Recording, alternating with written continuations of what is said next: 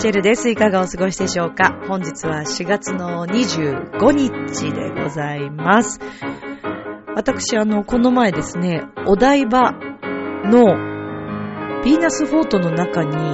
ある、ある場所を初めて知ったんですけど、まあ、お友達のご家族に連れてってもらって、私の大好きなですね、大好きな、あれがたくさん展示されてるわけですよ。え、こんなところがあったんだっていうね、ちょっとびっくりしたお話。えー、それからですね、同じくその、お台場、ヴィーナスフォートから歩いててダイバーシティありますよね。そちらであの、遠くから結構、いつもあの、ガンダムの、なんていうのあれ、フィギュアのこう、大きいのあるじゃないですか、もう。もう何もうオブジェとは言えないぐらいの大きなね、ガンダム。あれあの近くで初めて見まして、なんかあの時間になると動くっていうことでそれも見てきたんですけど、まああの、ね、こんな近くにこんな楽しいことがあったんだっていうね、まあ発見とともに、えーお台場の楽しさ、今日語っていこうかなと 思っております。今日もよろしくお願いします。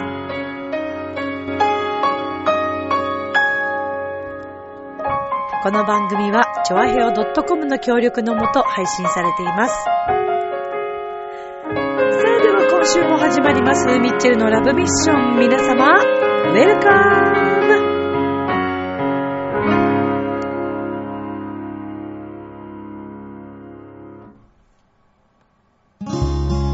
別れがあれば出会いがある。新しい何かを始めるには何かを手放さなくてはいけないから。チョアヘオ .com を聞いているそこのあなた、ミッチェルと一緒にラブミッション。はい、皆様改めまして、こんばんは、ミッチェルです。いかがお過ごしでしょうか？本日はね、25日ということで、もうちょっとですね、令和までね、えー、令和の初日はですね、なんと、まあ、これあの番組ですけど、私は全く関係ないですけど、出てませんから。ただ好きというだけで紹介させていただきますけど、5月1日の水曜日、ね、えー令和になったこの初日、えー夜の7時からですね、ドリーム東西ネタ合戦ということで、あの、このドリームネタ合戦、えードリーム東西ネタ合戦は、いつもあの、元旦に、お正月にね、あの、番組としてやられておりますけれども、この記念すべき令和の初日ということで、この日にですね、この番組が見られるというとても嬉しいんですけれども、まあ、あの、もしかしたらね、ご覧になったことのないという方もいらっしゃるかもしれません。あの、東西の、あの、西のね、えーご出身のお笑いの皆さんと、えー、まあ、東のね、こう、出身の皆さんとっていうふうにこう、分かれて、まあ、ネタ合戦をするわけなんですけれども、東軍の方のキャプテンとしましては、志村けんさんとキャインさんが、そして、西軍のキャプテンとしまして、西川清さんと、雨上がり消したいの、えーお二人が、はい、キャプテンとなるわけですね。で、えー MC はダウンタウンさんなんですけども、あのもうね、すごい人ばっかり出るわけですよ、この番組って。もうだから、終始もうなんかね、トイレに行く、もうだから本当あれですよ、CM の間ですよ。っていうぐらいもうかじりついて私はいつもこのネタ合戦拝見してるんですけど、いやーもう楽しみですね。ちなみにあの、先ほど私あの、水曜のダウンタウン見てたんですけど、いやー、あの、我らがね、チョアヘヨ .com のパーソナリティでもありました、アキラ100%さん。もう今やね、本当にもう売れて売れて、えーいろんな番組で今でもこう拝見しますけれども、水曜のダウンタウンさんのこの番組にですね、100%さんが、そのあの、臭いね、あの、臭いものがこうね、えー、本番中、ネタ中に、えー、臭いものがこう、な、あの、飛んできたらというか、そう、どうなるかみたいな感じで、こうやってらっしゃって、もう相当笑いましたね。最高に面白かったです。もうこれちょっとね、映像じゃないと伝わらない。私のこのね、こんな、こんなちんぷんかんぷんなトークだけじゃ、残念ながら伝わらないっていうのがもうね、ちょっと、ほんと残念なんですけども、こんなね、ボキャブラリーのない、このミッチェルが喋ったところで何が伝わるんだっていう話なんですけど、いやー、でもちょっともう相当笑いましたね。今年入って、まあ去年末からもまたお笑いの番組たくさん拝見して、すごい笑って、あの、それこそ吉本のね、えー、ルミネ座吉本に行って、そこでもすごい笑って、もういっぱい今年も笑ってるんですけど、いや、今日はちょっともうね、それを上回るぐらいの笑いがありましたね。まあ、笑いがあるっていいですね。楽しいですよ。本当に。もうでもなんか私、まあ、小学校のね、頃から、えー、芸能の世界っていうのはすごく本当に憧れを持っていて、で、えー、ここでね、改めてちょっとパーソナリティとして、パーソナリティとして？違うな。あの、皆さんに改めてちゃんとね、ご報告、あの、お話はしましたので、ご報告はしなくちゃいけないなと思って、えー、無事にですね、あのー、吉本工業の NSC に、はい、入学させていただきました。はい。えー、これからまあ1年間ね、どういう風になるかわかりませんけれども、ちゃんと何事もなく卒業できるかどうかも、えー、わかりませんけれども、まああの、私も頑張って、えー、1年過ごしていこうと思っております。はい。ぜひあの、NSC のこととか、まああの、このラジオの中ではお話しすることはできませんので、NSC に興味があるとかね、まあで、私はまだ全然もう本当に一から勉強していくわけですから、もう全くの一年生なんですけれども、ぜひ、このね、NSC についてちょっと調べてみようと思った方いらっしゃったら、あの、インターネットでも検索していただきたいなと思いますし、これを機にね、ああ、ミッチェルその世界に行ったんだって、このリスナーさんでね、今までお笑いにはあまりそんなね、あのー、お笑いは近くなかったけれども、これを機にちょっと見てみようかなと思われた方は、ぜひ、ルミネ座吉本もそうですし、大阪のね、もうあの、南波花月の方にも行っていただきたいと思いますし、ねえ、いつか出れる日が来たらね、どこまで頑張れるんだ、この私は。まあでも、本当に、あの頑張っていきたいと思います。はい。たくさんの方にあの、応援していただいて、えー、私の生徒さんもそうですし、音楽教室の方もそうですし、それから、えー、学校公演のね、メンバー、もう20年以上になるメンバーもそうですし、えー、そこの会社というか、まあ、事務所というか、まあ、そ、そちらの皆さんも含め、本当にあの、たくさんの方に応援していただいているお言葉をいただいたので、もう何としてでもしっかり、あの、一年間ね、過ごしていきたいなというふうに思っております。いや、もっとでもトーク勉強しないとねっていう話ですよね、ほんとね。うーん、でも喋ることは好きだね、やっぱりね。この番組を通してもそうですけど、まあ、かれこれね、気づいたら、えっ、ー、と、今日は236回目の配信ですか。まあね、この236回目までやってこれたというのは、まあいろんなことがありながらも、理解、いろんなことに対して、私のいろんなことに対して理解してくれている、超和平 .com の局長をはじめ、えー、皆さんのおかげでもあるし、それから浦安市でね、いろいろ活動させていただいているおかげもありますし、で、なんと言ってもこの、ラブミを、ラブミッションを聞いてくれているリスナーさんたちのおかげで、今の自分があります。えー、一体私はどこまで行くのか。ねえ、でも、私の最初のこの思いというか、元はね、オペラのカルメンが好きで、それをいろんなところでやりたいという気持ち、そして舞台が好き、えー、皆さんの笑顔が好き、みんなが笑ってくれることが好きっていうのも含めてね、え、今のこういう活動があるわけで、まあ小学校の頃からの夢で、まあほんと小学校の時にも文春の中に、文集か。文春じゃないね。それ、それ、雑誌になっちゃうね。文春ね、載っちゃったらまずい方だよね。いい、ね、いいネタだったらいいけどね。うーん、あの、文集にね、書いた夢っていうのが、まあ、タレントになる、人気のあるタレントになるっていうのが私の元々の夢ではありましたけれども、気づけばね、私もそこそこの年齢になり、まあ、そうですね。ここまででもいろんな活動させてもらって、まあもうね、そろそろ、あ、っていうか、え、今日、あ、そうじゃんえそうだ もうごめんね。パニックってるね、私一人でね。よく考えてみたら、平成最後のラブミッションだね。ちょっと、私これすごい大切にしなきゃいけない回じゃん。こんな無計画で喋ってるけど、ベラベラ、わけのわからないことを。今日、平成ラストだよ、ラブミ。いやー、そうかー。感慨深い。ねえ思えば、えー、っと、私、スタートさせてもらったのが、2011年ですね。はい。8月から私はこのラブミッションという番組をスタートさせていただいて、まあもうあっという間ですよね。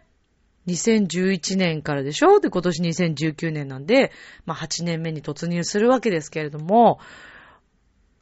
まあ確かにね、細々やらせていただいておりましたが、ここまで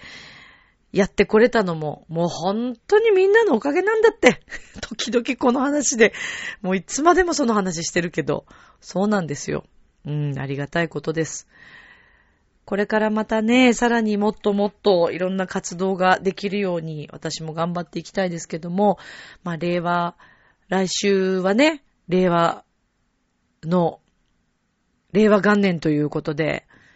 ねえ、どんな話をするんでしょうかね。そして令和どんな年になっていくんでしょうね。でも、私自身もそうですけども、とにかくチャレンジをね、いろいろしていって、こう時代が変わるからということだけではなく、いろんな意味でね、なんか、そうだなこう、自分のチャレンジと、自分の成長と、それから、いろんなことを発信して、で、そうね、このラジオを通してもそうですけども、まだ会ったことのない方々にもお会いしたいなというふうに思っていますけどね。ちなみにこの前ね、たまたま電車に乗ってて、えー、っと、その電車の中の車内広告でね、ちょうど私にとってはすごく、その日がまあ新しくなった年だ、あの、新しくなる日だったっていうか、まあスタートした日だったわけだけども、その時にパッとね、こう目についた、社内広告。これあの、中央大学法学部通信教育課程の社内広告だったんですけど、もうパッとその文字が見えて、時代は変わる。私は始めるっていうね。ちょっとなんか良くないですか？もうすぐ私は携帯にメモりましたけど。あ、いい言葉だなと思って。うん。確かにこうやって時代変わってまた新しくなりますし、一年っていうのは結構ほんとあっという間で早いんだよね。でもその中で自分がこの一年間で何ができるんだろうということを考えたときに、今、チャレンジするっていうこと、新しく始めるっていうことはすごく大事なことなんだろうなというふうに常々思っております。なので、これからもどんどんいろんなことチャレンジしていけるようにしたいし、新しいものを積極的に知って、見て、感じて、体験して、みんなに伝えていきたいと思ってます。あとはもうミッチェルはもう元気と、それからカルメンと、あとなんかあんの？鳥へ。あ、もうでもちなみにあれですよ、恋愛に関しては、もう、あの、とりあえず、そうですね、まあ、うん、いいかな、なんか、もう疲れたね。だいぶ前からちょっと封印してるんですけど、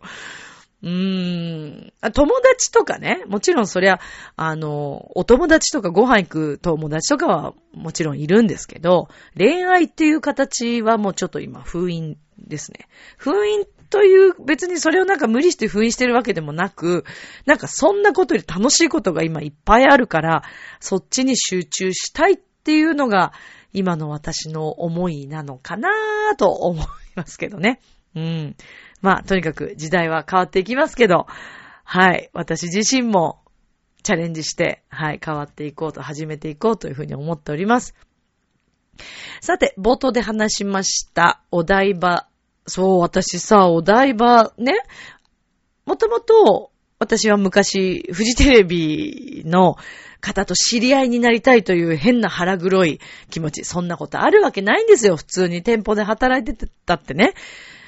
そんなさ、目立つぐらいの可愛いとか、そんなアイドルみたいな子とかそういうわけでもないのに、店舗で働けばフジテレビの方とお友達になれるなんてとんでもない話ですけど、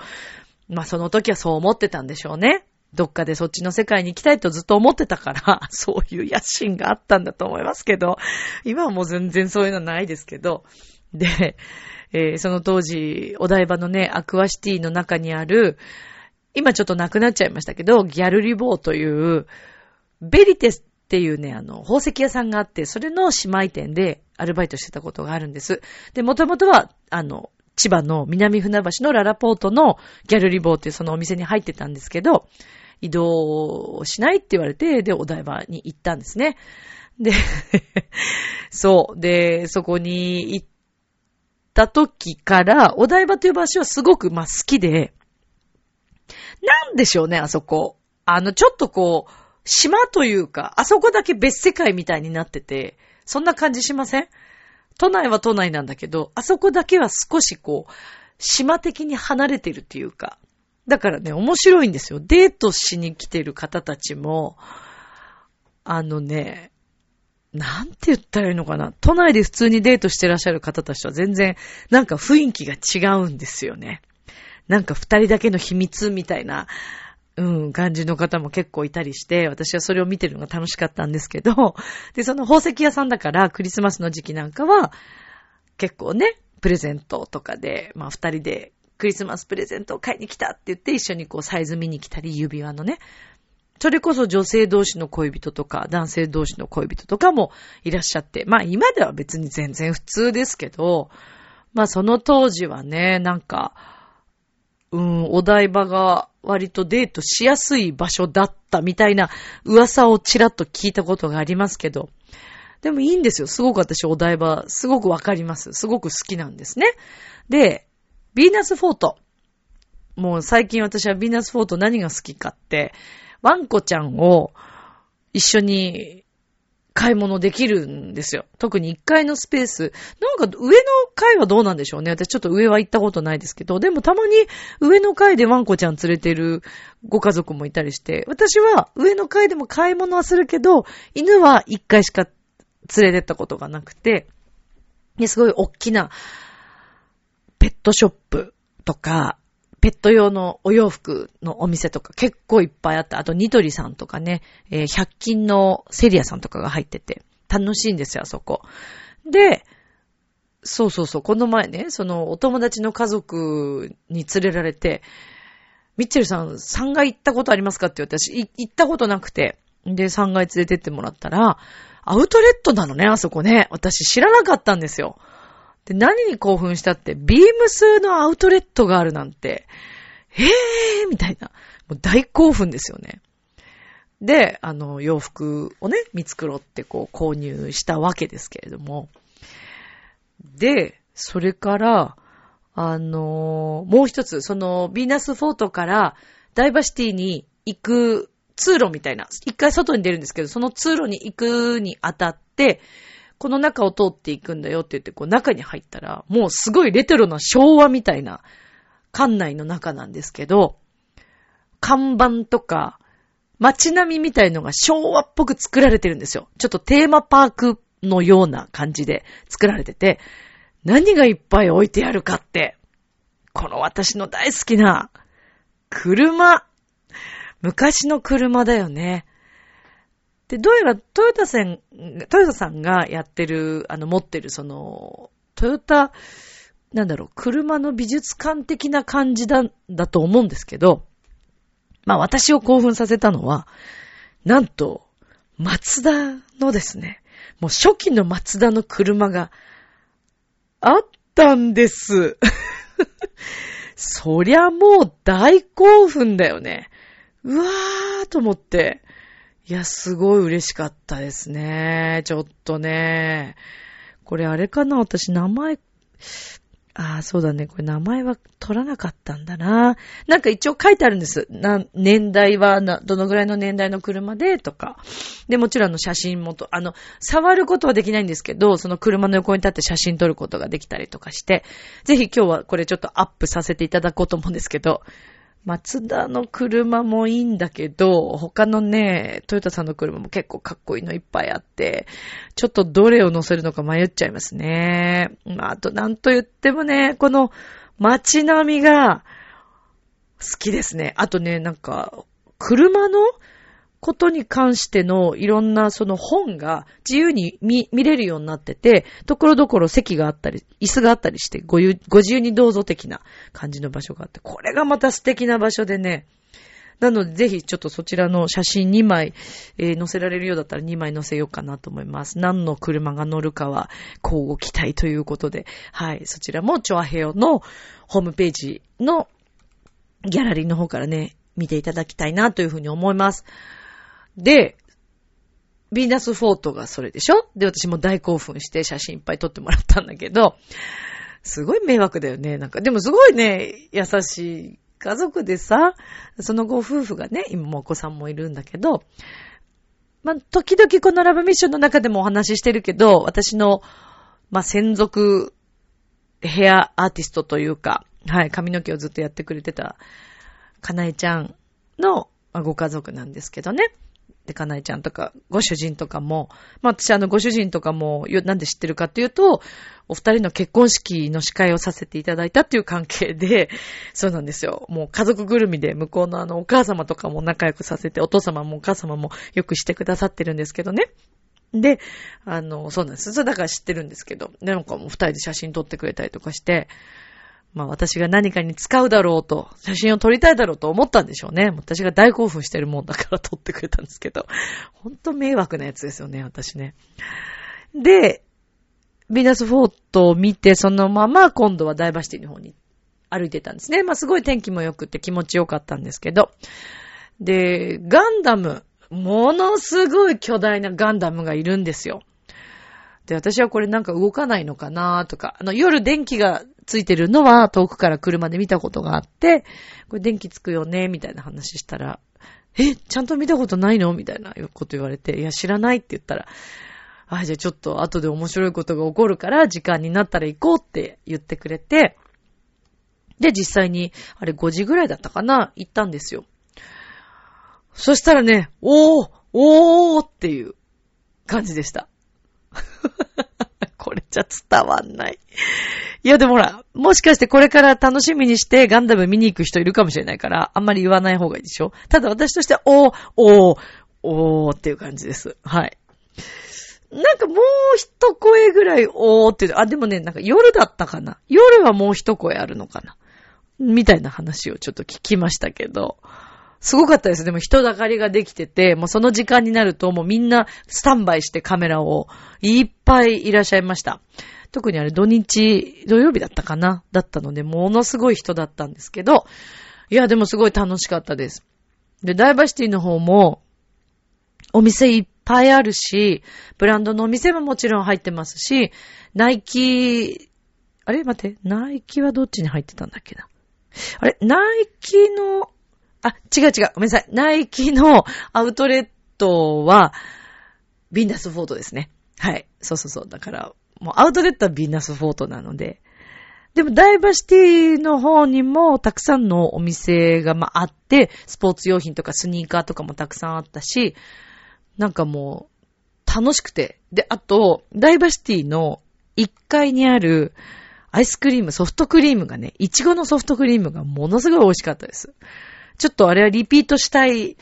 アイスクリーム好きとしてはね、もう、今すぐにでもまた食べに行きたいって思うぐらいのソフトクリームでした。まあ、このところもうアイスクリームがね、まただんだん熱くなってきましたから、美味しいアイスクリームを求めて結構いろいろ探してますけれども、結局混んでたので食べれなかったんですけど、そのダイバーシティの方に、そのイチゴのソフトクリーム、まあ、あとはバニラの普通のミルクか。ミルクのソフトクリームがそのお店あったんだけど、もう一つはすごい長蛇の列をなしてて、あれ確か原宿にも同じ系列のお店かちょっとわからないんですけど、ものすごいカラフルな大きな綿飴の上にアイスクリーム、ソフトクリームが乗ってるっていうお店。もう見てるだけで、もあれはインスタ映えです、完全に。そう、インスタ映えだし、あ、食べたいなと思ったんだけど、ただね、大きな、えー、この綿飴だけじゃなくて、ちょっと小さめな可愛い綿飴、その上にソフトクリームが乗ってるっていうのもありました。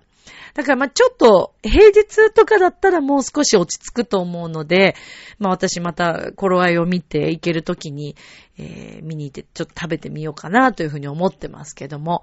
かわいいですね。でもあれね、海外から遊びに来てらっしゃる方が、大きなその綿飴を、ほんとかわいいの、カラフルで。レインボーカラーで、三角で、大きな綿飴です。かなり大きいです。自分の顔なんかよりも、もっともっと大きい綿飴。うん。それ持って、なんか食べて写真撮ってましたけど、あ、かわいいなと思って。ああいうの楽しいですよね。なんかこう見たことのない、触れたことのない新しいそういう商品に触れるっていうのはすごい楽しくて。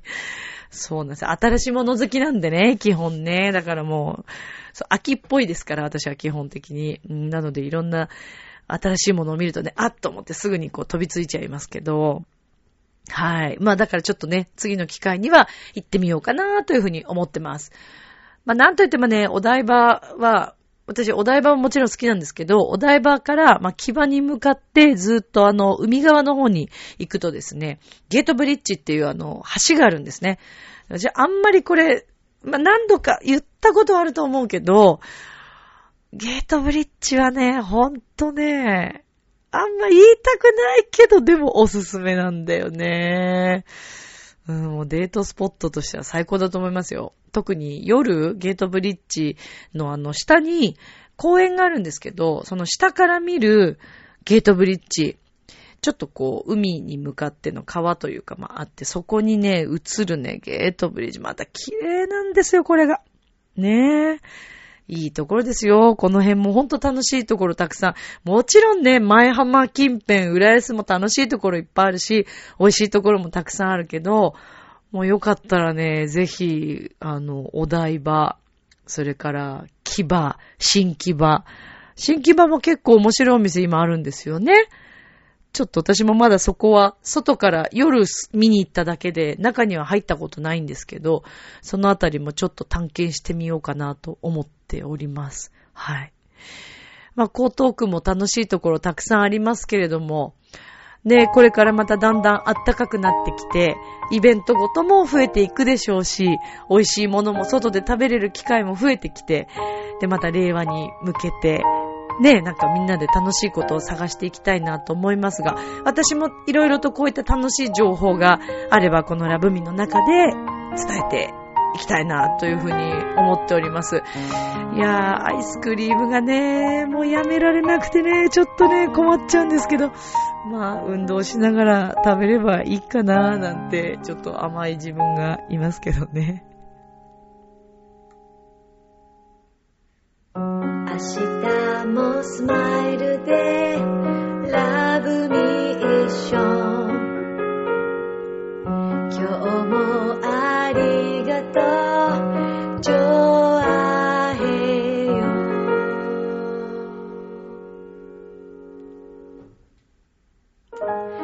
はいということでエンディングでございます、えー、次回は令和時代に突入するわけですけれども平成最後まで